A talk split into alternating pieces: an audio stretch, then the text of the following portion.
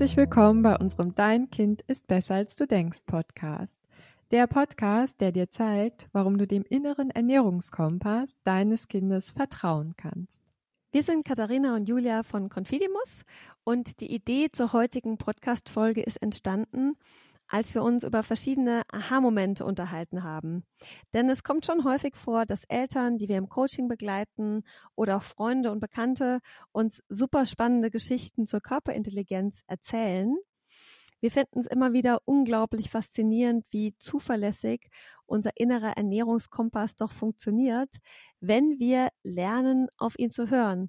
Und deshalb möchten wir diese Anekdoten heute mit dir teilen und dich auch ein Stück weit ermutigen, mal etwas genauer zu beobachten und zu hinterfragen, warum dein Kind so ist, wie es ist. Schön, dass du zuhörst.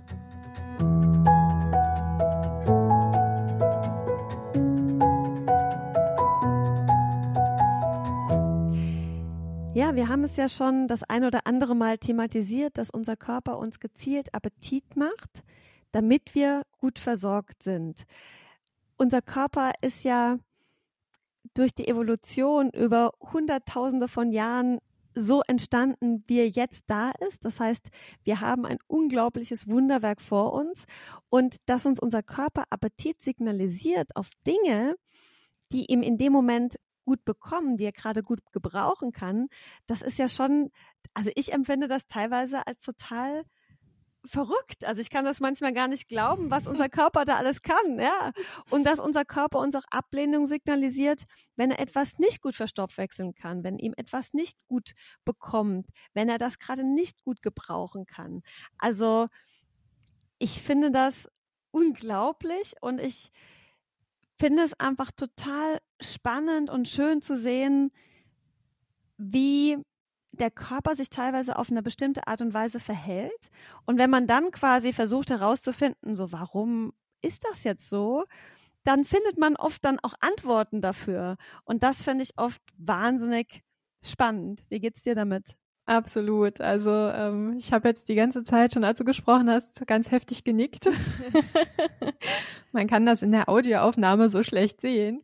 Aber ähm, ja, absolut. Also ich bin da absolut bei dir und ich glaube, für alle, die jetzt vielleicht neu in den Podcast kommen oder erst vor kurzem auf uns gestoßen sind, können wir, glaube ich, wirklich nochmal ähm, ja, sehr, sehr nachdrücklich ähm, die Folge zum inneren oder die zwei Folgen zum inneren Ernährungskompass empfehlen, ähm, wo wir ja so einmal die Hungersättigungsregulation aufgegriffen haben und auch einmal sehr detailliert über Appetit und Bekömmlichkeit gesprochen haben. Denn ja, also ich äh, kann mich da nur wiederholen, der Körper ist ein Wunderwerk und es ist immer wieder so faszinierend und ja auch fast schon verrückt, wie du sagst, zu sehen, was der Körper eigentlich auf ganz natürliche Art und Weise im Punkto Ernährung schon für uns tut, wie gut er versucht, auf uns einzuwirken, damit wir uns gut ernähren. Und mit gut ernähren meine ich damit gut im Sinne von, dass es unsere individuelle Entwicklung unterstützt. Ne? Ähm, und damit meine ich natürlich nicht, dass wir alle so essen, wie die Ernährungspyramide es vorgibt. Das finde ich an der Stelle nochmal wichtig zu erwähnen. Und ja, wir haben jetzt inzwischen, Katharina, schon so viele Beispiele gesammelt und sind so oft irgendwie im Gespräch und die eine sagt, ach, ich habe da wieder eine Geschichte gehört. das ist unglaublich. Ähm, weil wenn man da mal ein bisschen tiefer gräbt und so ein bisschen versucht zu verstehen, was steckt eigentlich dahinter, dann kommt man immer wieder an den Punkt, dass man denkt, boah, faszinierend. Und ich glaube, wir brennen jetzt beide so ein bisschen darauf, diese Geschichten auch, auch mal zu teilen, zumal wir ja auch vieles und viele ähnliche Anekdoten auch in unserem Buch teilen. Ne? Ja, genau. Und ich habe jetzt gerade so eine ganz aktuelle Anekdote eigentlich. Da habe ich mit einer unserer zukünftigen oder jetzt neuen Partnerinnen gesprochen. Und sie hat äh, ein Thema dahingehend, dass ihr Sohn eine Diabetesdiagnose bekommen hat, was für die Familie natürlich sehr herausfordernd ist. Da werden wir auch noch mal eine extra Folge dazu machen in Kürze. Ähm, ich möchte jetzt aber was anderes dazu erzählen. Und zwar hat sie im Garten Petersilie angepflanzt. Und also ihr Sohn ist sechs Jahre alt Und sie hat dann erzählt, dass ihr Sohn wahnsinnig gern Petersilie isst. Also, dass er da im Garten die Petersilie wirklich niedermacht, ähm, dass sie kaum nachkommt, mit Petersilie zu beschaffen quasi. Und dann hat sie sich mal schlau gemacht, hat gedacht, okay, was ist mit Petersilie? Was hat die vielleicht für positive Eigenschaften auf den Körper? Und hat dann herausgefunden, dass die Petersilie den Blutzuckerspiegel senken kann. Wahnsinn. Ja, verblüffend. Vor allem, weil man im ersten Impuls denkt, okay, ein sechsjähriges Kind, das irgendwie viel Petersilie isst, habe ich jetzt auch noch nicht so oft gehört, klingt ja auch erstmal ungewöhnlich, ne? Weil eigentlich sind das ja eher so Dinge, schmeckt ja auch so ein bisschen bitter, ne? Sind ja eher so Dinge, die Kinder in der Tendenz eher ablehnen, ne? Aber offensichtlich gibt es da ein starkes Körpersignal, ne? Genau, und es ist eben nicht nötig, den umgekehrten Weg zu gehen. Ne? Also, dass quasi die Wissenschaft herausfindet, Petersilie senkt den Blutzuckerspiegel und dann muss ich mein Kind dazu anhalten, doch jetzt Petersilie zu essen, weil sich das eben auf seinen Körper möglicherweise positiv auswirkt.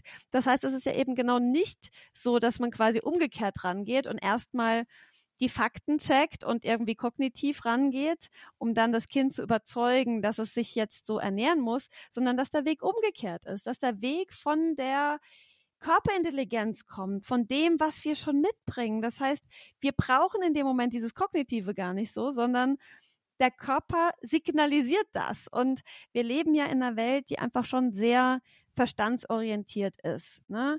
Ich habe ich habe zum Beispiel jetzt äh, auf der Müsli-Packung gelesen, wie viel Esslöffel Kinder essen sollen, wie viel Esslöffel Erwachsene essen sollen, dass man noch ein Glas Wasser dazu trinken soll, ein Stück Obst, einen eiweißhaltigen Zusatz und so weiter. Das ist so verstandsorientiert, dass ich mich dann mhm. hinstelle und 125 Milliliter Milch abmesse, um dann ein ausgewogenes Frühstück zu erzählen. So, das ist ja so die Welt, in der wir uns befinden, mit Nährwerttabellen, Kalorienzellen, Punktezellen und so weiter, extrem kognitiv gesteuert von außen.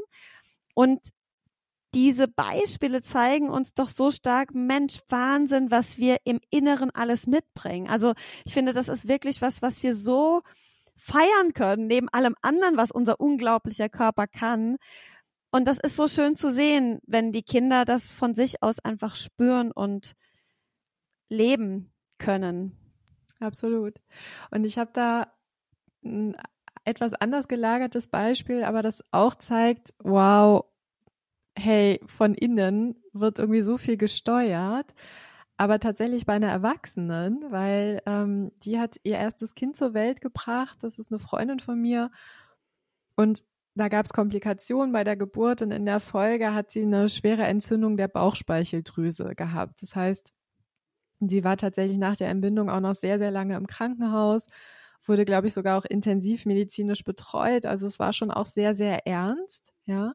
Und als es ihr dann besser ging und sie auch wieder essen konnte, hat sie echt gesagt, so, es war irgendwie unglaublich, aber ich hatte die ganze Zeit Lust auf Zitronensorbet. So, und ich hab's nicht verstanden, weil ja, ich habe das früher auch schon mal gerne gegessen, aber ich so, das war irgendwie einfach so ein, so ein, ja, so eine unstillbare Lust, so ein riesiger Appetit. Ich konnte eigentlich nur an Zitronensorbet denken. Und dann hat sie selber gesagt, ich, das hat mich so umgetrieben, dass ich dann äh, später zu Hause mal nachgeguckt habe, ja, Zitrone, so was macht das eigentlich, ne? Wobei hilft das? Und tatsächlich hat sie dann festgestellt, dass Zitrone wohl stark entzündungshemmend wirkt und der Körper damit also genau das richtige Signal gesendet hat, nämlich ich habe hier eine, es ist eine Entzündung in meinem Körper, die ich bekämpfen muss und ich mache dir jetzt ganz gezielt Appetit auf Dinge, auf Lebensmittel, die eben entzündungshemmend wirken. Faszinierend, oder? Absolut faszinierend. Also ich finde es mhm. immer wieder, wenn ich diese Beispiele höre, dann mache ich immer so innerliche Luftsprünge irgendwie, weil ich, ja, weil es mir so eine Freude macht, zu sehen, was unser Körper Unglaubliches vollbringen kann, wenn wir ihm diese Stimme geben. Ja. Und also ich habe da auch noch ein Beispiel, das ist eins, das habe ich möglicherweise auch schon mal erzählt, aber ich finde das auch so eindrücklich von einer Frau, die als Vegetarierin in ihrer ersten Schwangerschaft angefangen hat, Fleisch zu essen, weil sie eben gemerkt hat, dass sie da extremen Appetit darauf hat und dem dann auch nachgekommen ist. Und dann hatte sie irgendwann eben abgestellt, ist dann auch zum Vegetarismus zurückgekehrt. Und auf einmal hat sie einen wahnsinnigen Appetit auf Fleisch wieder verspürt und hat sich dann gedacht, hm, ich glaube, ich sollte mal einen Schwangerschaftstest machen.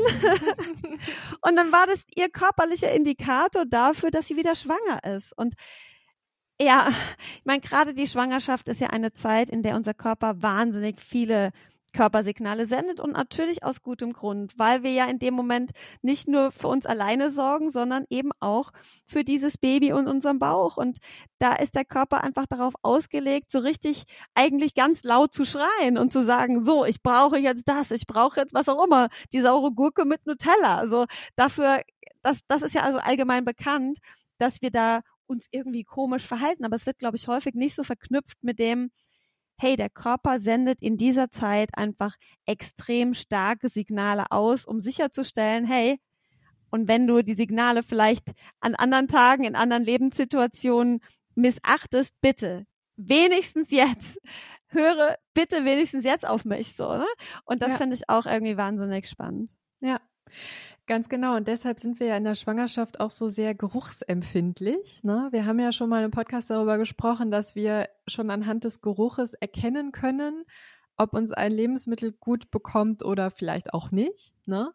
Ähm, in der Schwangerschaft ist der Geruchssinn auch deshalb so stark ausgeprägt, weil wir ja in der Schwangerschaft, also der Körper stellt sicher, dass wir noch viel, viel früher das erkennen. Riecht das gut und macht mir das Appetit? Oder er oder er nicht. Ja, das finde ich nämlich auch total faszinierend. Das heißt, dieses Frühwarnsystem, das wird quasi, wenn man so will, nochmal extrem scharf geschaltet, ja, damit die Natur einfach sicherstellt, dass die Schwangere nicht unreflektiert etwas ist, was ihr und dann natürlich auch dem, dem, dem Kind vielleicht schaden könnte. Also auch das wieder, und ich kann mich daran selber noch gut erinnern, ich war also ich bin ohnehin schon geruchsempfindlich und in der Schwangerschaft war das, hat sich wirklich, ja, so wie ich es gerade gesagt habe, dieses Frühwarnsystem wurde echt extrem scharf geschaltet, dass das so, also dass ich so die verschiedensten Gerüche, manchmal haben sie mich total angezogen und manchmal auch extrem abgestoßen. Weiß nicht, ob es dir da ähnlich ging, aber auch da kluger Körper, kluges Frühwarnsystem und äh, natürlich körperlich alles richtig, ne? Dass der Körper da auf absolut Nummer sicher gehen will. Absolut, ja, also total mhm. spannend und vielleicht auch nochmal ein Beispiel von einem Kind, weil ich meine, die Kinder, die, die haben halt dieses Gespür auch einfach noch, ne?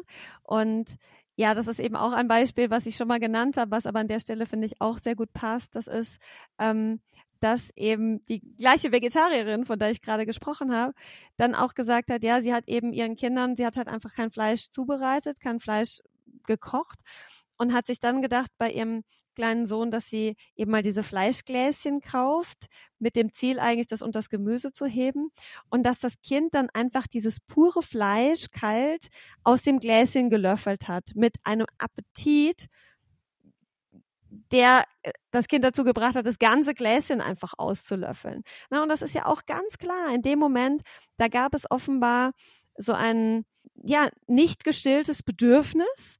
Das hatte sich vielleicht schon länger eigentlich, wie soll ich sagen, aufgestaut so ein Stück weit, dass eigentlich das Kind gerade dieses Fleisch oder was in dem Fleisch drin ist, extrem gut gebrauchen konnte. Und dann hat das Kind einfach gespürt, so jetzt ist das genau das Richtige für mich, um was auch immer, möglicherweise irgendwie das Eisen zu bekommen oder was auch immer, was das jetzt genau war, was das Kind dazu gebracht hat. Aber um mir genau das jetzt zuzufügen, wovon ich vielleicht vorher zu wenig bekommen habe. Ja.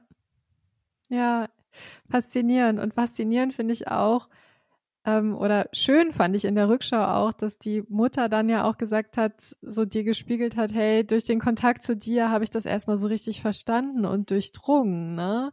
Ähm, und dann ist es mir irgendwie auch leichter gefallen, damit gelassener umzugehen, weil ich meine, jeder kennt ja diese Masse, dieses in diesem Fleischgläschen, das ist ja erstmal, finde ich so auf den ersten Blick recht unappetitlich. Ne? Ich finde, das riecht auch nicht so gut. Und vielleicht hätte man, wenn man nicht so sehr im Vertrauen wäre oder vielleicht auch nicht gelassen wäre, den Impuls, erstmal dieses Gläschen irgendwie dem Kind wegzunehmen und Moment mal, und ich mische das erstmal irgendwo drunter und so kannst du das doch nicht essen. Das macht man doch nicht, ne? Ähm, ich finde, das rundet diese Geschichte nochmal ab, dass die Mutter dann auch so mit dem Wissen, was sie von dir bekommen hat, auch so gesagt hat, ja, ich konnte das irgendwie verstehen und damit dann auch irgendwie umgehen. Das war für mich in dem Moment auch okay, auch wenn es für mich persönlich eher unappetitlich ist, ja, ähm, sehe ich, okay, da ist jetzt eine, eine Körperreaktion meines Kindes und das lasse ich auch einfach mal zu, weil meinem Kind schmeckt es offensichtlich und es bekommt ihm gut und es braucht eben auch gerade in dem Moment dieses Fleischgläschen. Ne? Ja. Ja, genau. Mhm. Ja. Aber es gibt noch ein Beispiel aus, ähm, aus der Erwachsenenwelt, was mich auch wirklich fasziniert hat, nämlich von einer, ja, Kollegin von dir, ne, die, die ein Medikament nehmen musste. Vielleicht kannst du dazu noch mal was sagen, weil das ist auch so ein Beispiel, das ist mir immer noch total präsent. Genau, also eine Freundin von mir, die hat ein Rheuma-Medikament neu einnehmen müssen, weil sie eben eine Rheuma-Diagnose bekommen hat und hatte dann so zu mir gesagt, ja komisch, also zurzeit, ich ich kombiniere total gerne äh, Kaffee mit Zartbitterschokolade. Also eigentlich habe ich das nie so gemacht und ja, ich habe schon auch mal irgendwie ein Stück Schokolade gegessen, aber zurzeit habe ich das Gefühl, ich brauche das eigentlich jeden Tag, so diesen Kaffee mit dieser Zartbitterschokolade. Und dann hat sie mir kurz drauf erzählt, so, weißt du, was passiert ist? Ich war wieder beim Arzt zu dieser nächsten Kontrolle, zum nächsten Kontrolltermin. Und der Arzt hat dann zu mir gesagt, dass dieses äh, Rheumamedikament besonders, ich will das jetzt nicht falsch formulieren, aber ich habe das so in Erinnerung, besonders gut anschlägt oder besonders gut hilft oder vielleicht auch besonders bekömmlich ist, wenn man das mit äh, Zartbitterschokolade und ich glaube, er hat sogar gesagt Kaffee kombiniert.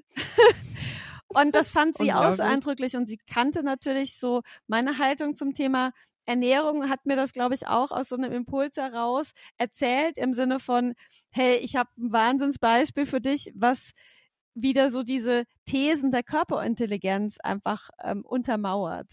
Und das fand ich auch total spannend zu hören von ihr. Absolut. Also ich kann mich noch gut erinnern, dass ich echt auch so kurz vorm Rechner saß und dachte, echt jetzt? Also hat der Arzt das wirklich gesagt? Also auch da, ne, wieder von innen heraus. Nicht der Arzt hat ihr gesagt, wenn sie das Medikament einnehmen und wenn es ihnen gut schmeckt, dann essen sie vielleicht mal eine Zartbitterschokolade oder trinken sie vielleicht einen Kaffee mehr, weil das unterstützt die Wirkung des Medikaments, sondern der Körper hat das von innen heraus von ganz alleine signalisiert und der Arzt hat eben diese Bestätigung gegeben, ne, dass das eigentlich genau gut und richtig ist, das so zu machen, weil ja, das den die Heilung sozusagen unterstützt oder die Symptome eben mildert. Und das strebt der Körper ja an. Ne? Ein körperliches Gleichgewicht, Gesundheit. Und entsprechend sendet er dann die notwendigen Signale. Wir müssen nur wieder lernen, zuzuhören ne? und diese Signale irgendwie anzunehmen. Ne? Ganz genau. Und ich glaube, du hast auch noch ein mhm. Beispiel, ne? Ja, ich habe auch noch ein Beispiel. Ähm, das sich äh, ja um Gemüse dreht. Kann man jetzt sagen, juhu. Also ich hatte äh, einen Nachmittag, das ist auch schon ein paar Jahre her, habe ich den Paul abgeholt aus dem Kindergarten und dann merkte ich schon, oh, der ist irgendwie angeschlagen. Also manchmal merkt man ja, die Kinder sind so ein bisschen träge und hier zu Hause legt er sich auch direkt aufs Sofa. Und die Nase lief so ein bisschen, also es war irgendwie offensichtlich, da ist ein, ein Schnupfen im Anmarsch. Und er hat dann irgendwie ein bisschen Fernsehen geguckt und dann aus so einem inneren Impuls heraus, der für mich im ersten Moment gar nicht einzuordnen war, fragte er, Mama, haben wir Tomaten? Und ich war im ersten Moment so ein bisschen verblüfft, weil eigentlich, also er isst schon Tomaten, aber es zählt jetzt nicht unbedingt zu seinen Favoriten, ja. Ähm, und ich dann, ja, ich guck mal nach. Und dann habe ich ihm eine Schüssel gegeben mit so kleinen Kirschtomaten. Und er hat dann die ganze Schüssel gegessen und wollte dann noch mehr. Und unterm Strich hat er dann tatsächlich zwei oder drei Schüsseln von diesen kleinen Tomaten geleert. Und das war für mich auch so ein bisschen verblüffend, dass ich dann tatsächlich abends mich nochmal hingesetzt habe, um zu gucken, ja, was steckt eigentlich in der Tomate so alles drin, weil das ist natürlich dann ganz spannend, solche Dinge auch mal nachzurecherchieren, um zu verstehen, warum ja, warum ist mein Kind jetzt so, wie es eben gerade ist, ne? Wie du es äh, eingangs auch schon äh, so schön gesagt hast. Und habe dann tatsächlich festgestellt, dass Tomaten, was ich gar nicht wusste, auch relativ viel Vitamin C enthalten. Und dann war irgendwie klar, ja, der Körper merkt, hey, da ist irgendwie ein Infekt im Anmarsch. Ich brauche jetzt irgendwie ja etwas zur, zur Immunabwehr. Ich muss mein Immunsystem jetzt unterstützen ähm, ich brauche Vitamin C und dann macht er eben gezielt Appetit auf ein Vitamin C-haltiges Gemüse. Ganz witzig finde ich, dass ich vor kurzem auch die Situation im Coaching dann hatte, dass mir eine Mutter erzählt hat, dass ihr Kind viele Tomaten gegessen hat und dann in so einem Nebensatz erwähnt hat, dass dieses Kind gesundheitlich an dem Tag ein bisschen angeschlagen war. Eben auch in ah, Bezug ah, auf einen Infekt, ja. Und dann habe ich auch gedacht, hm, okay, das kenne ich. Also das scheint nicht nur ähm, jetzt beim Paul der Fall gewesen zu sein, sondern das zeigen eben auch andere Kinder dieses Verhalten. Ne? Und letztendlich ist es so, wir haben jetzt natürlich einige so eindrückliche Beispiele gezeigt, aber es gibt natürlich auch viele, die die uns eigentlich geläufig sind, die wir aber vielleicht auch nicht so mit diesem Thema Körperintelligenz verknüpfen. Ne? Also zum Beispiel, wenn ich mich krank fühle, dass ich wenig Appetit habe, weil der Körper einfach sich in dem Moment nicht mit Verdauen und sonst was belasten möchte, sondern einfach jetzt diesen Infekt bekämpfen will. Und da hilft ihm das nicht, wenn er Energie braucht, um zu verdauen. Und später holen die Kinder sich das dann einfach wieder rein, was sie einfach an den Tagen, an denen sie krank waren, nicht zu sich genommen haben, um dann wieder so in diese Balance zurückzufinden. Das ist ja auch ein ganz klares Zeichen unserer Körperintelligenz, dass wir das so tun, dass wir uns so verhalten, weil unser Körper uns das ganz klar signalisiert. Jetzt nichts zu essen, bitte. Ne? Oder ganz banal finde ich, wenn es so wirklich heiß ist im Sommer, ne? Dass man merkt, man ist körperlich, das ist ja irgendwie auch ein Kraftakt für den Körper, ne, der permanent versucht, sich irgendwie runterzukühlen, dass wir dann halt auch bei so wirklich hohen Temperaturen natürlich erstens wenig Lust haben, uns zu bewegen und zweitens auch keinen großen Impuls verspüren, ein riesiges Wiener Schnitzel mit Pommes und Jägersoße zu essen, sondern wir eher dazu tendieren, Salate zu essen, leichte Dinge zu essen, Dinge zu essen, die viel Wasser enthalten. Also Melone wird dann gerne gegessen. Ne? Und ich hatte kürzlich auch eine Mutter, zu der ich noch Kontakt habe. Unser Coaching liegt zwar schon länger zurück, aber hin und wieder ähm, ja, sind wir einfach in Kontakt und tausch, tauschen uns aus. Und dann sagt sie, Julia, geht's dir eigentlich auch so, dass du jetzt, so wenn es so richtig heiß ist, gar keine Lust hast irgendwie auf eine warme Mahlzeit. Und also ich für mich, ich muss ja sagen, ich liebe warmes Essen. Also ich könnte morgens, mittags und abends warm essen, aber Moment kriege ich nichts runter, was irgendwie warm ist. Und dann habe ich auch gesagt, ja, guck mal, deine Körperintelligenz meldet sich zu Wort. Das ist jetzt dem Körper einfach zu viel, diese Verdauungsarbeit zu leisten und auch noch Warmes irgendwie aufzunehmen ja, das ist ein Körpersignal und das, da dürfen wir hinspüren und das annehmen und unterm Strich geht es ja darum, dass wir uns wohlfühlen und dass wir irgendwie gesund leben oder gesund wachsen, eben mit Blick auf die Kinder. Und es erscheint mir dann manchmal auch irgendwie so absurd, dann zu sagen, ich darf jetzt diesem Signal nicht folgen. Warum denn nicht? Wenn es dir damit gut geht, das, die warme Mahlzeit wegzulassen, dann mach das doch. Und wenn es dir damit gut geht, Dinge zu essen, die vielleicht oh, als ungesund gelten, du dir das aber gut bekommt, dann ist sie doch. Ne? Also ich finde, das braucht einfach viel mehr Leichtigkeit und viel mehr Akzeptanz zu sagen, hey, ey, wir dürfen uns spüren, weil das ist irgendwie das Gesündeste, was wir für uns und für unsere Kinder tun können. Absolut und auch im Umgekehrten. Ich hatte mal so einen Vortrag und dann hat eine Mutter zu mir gesagt, ja, aber wir müssen doch auch mal Dinge essen, die uns nicht schmecken. Nein. Da habe ich auch gedacht, warum müssen wir Dinge essen, die uns nicht schmecken? So, weil sie angeblich gesund sind. Hm? Aber in dem Moment, wo es mein Körper signalisiert Ablehnung, so, hey, das schmeckt mir nicht, das hat einen üblen Geruch, das ist, fühlt sich im Mund nicht gut an. Mein Körper signalisiert mir ausspucken, ausspucken, jetzt bitte ausspucken. So, nein, dann muss ich das nicht essen. Dann ist das nicht das Richtige für mich. Und ähm, das fand ich auch noch spannend, so dieser Glaubenssatz, wir müssen doch auch Dinge essen, die uns nicht schmecken. ja, wahrscheinlich, also vielleicht schließt sich da der Kreis, was wir, weil wir vielleicht als Kinder auch so verinnerlicht haben, so die gesunden Dinge, die wir essen müssen, weil uns immer wieder gesagt wird, die sind ja gesund, ne? vielleicht denken wir dann, das gehört einfach dazu. Ich muss für meine Gesundheit etwas tun, ergo, ich muss Dinge essen, die mir vielleicht nicht gut schmecken, aber die besonders gesund sind. Und ich finde, da muss man wirklich direkt einhaken und sagen, wenn es dir nicht schmeckt und dir nicht gut bekommt, dann ist es für dich auch kein gesundes Lebensmittel, auch wenn Ernährungswissenschaftler etwas anderes behaupten mögen. Wenn dein Körper Able Ablehnung signalisiert, ist es für dich nicht gesund. Ne? Und aber ich kann mir schon vorstellen, dass dieser Glaubenssatz so erwächst aus, ja, als Kind musste ich das auch immer essen. Das gilt ja als gesund. Und dass man diesen Glaubenssatz dann irgendwie mitnimmt ins Erwachsenenleben. Das ist ja bei fast allen Glaubenssätzen so. Genau. Ja. Hm. Sind wir am Schluss angekommen Spannend. oder hast du noch ein Beispiel? Ja. nee, ich glaube, wir haben echt jetzt viele äh, eindrückliche Beispiele schon, schon geteilt und ähm, ja, es hat mir viel Spaß gemacht. Das war echt schön, das irgendwie nochmal Revue passieren zu lassen, so diese Beispiele. Absolut, hat mir auch äh, Spaß gemacht. Und in der nächsten Folge haben wir ein ganz anderes Thema. Da geht es nämlich um das Leben mit Zöliakie. Da werde ich ein Interview führen mit der Katharina Knoblich, die selber Zöliakie hat und deren Kinder auch Zöliakie haben. Und das ist natürlich ein Thema, das geht jetzt in eine ganz andere Richtung, weil hier ist es ja tatsächlich so, dass Kinder Dinge nicht essen dürfen. Und zwar mit einer ganz klaren Absolutheit.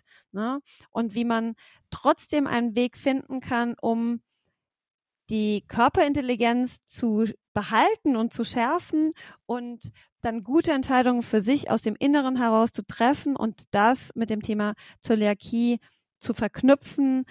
Darum wird es in der nächsten Folge gehen. Sehr spannend. Ich glaube auch für alle, die das vielleicht auch leben in ihrer Familie ne, oder die vielleicht nicht selbst betroffen sind, aber deren Kinder betroffen sind, ähm, ist das mit Sicherheit eine sehr, sehr wertvolle Folge mit, mit vielen Tipps und ja, wo man wahrscheinlich von der äh, Katharina dann auch sehr viel lernen kann, weil es ja, es bestimmt ja ihren Alltag, dieses Thema. Ne?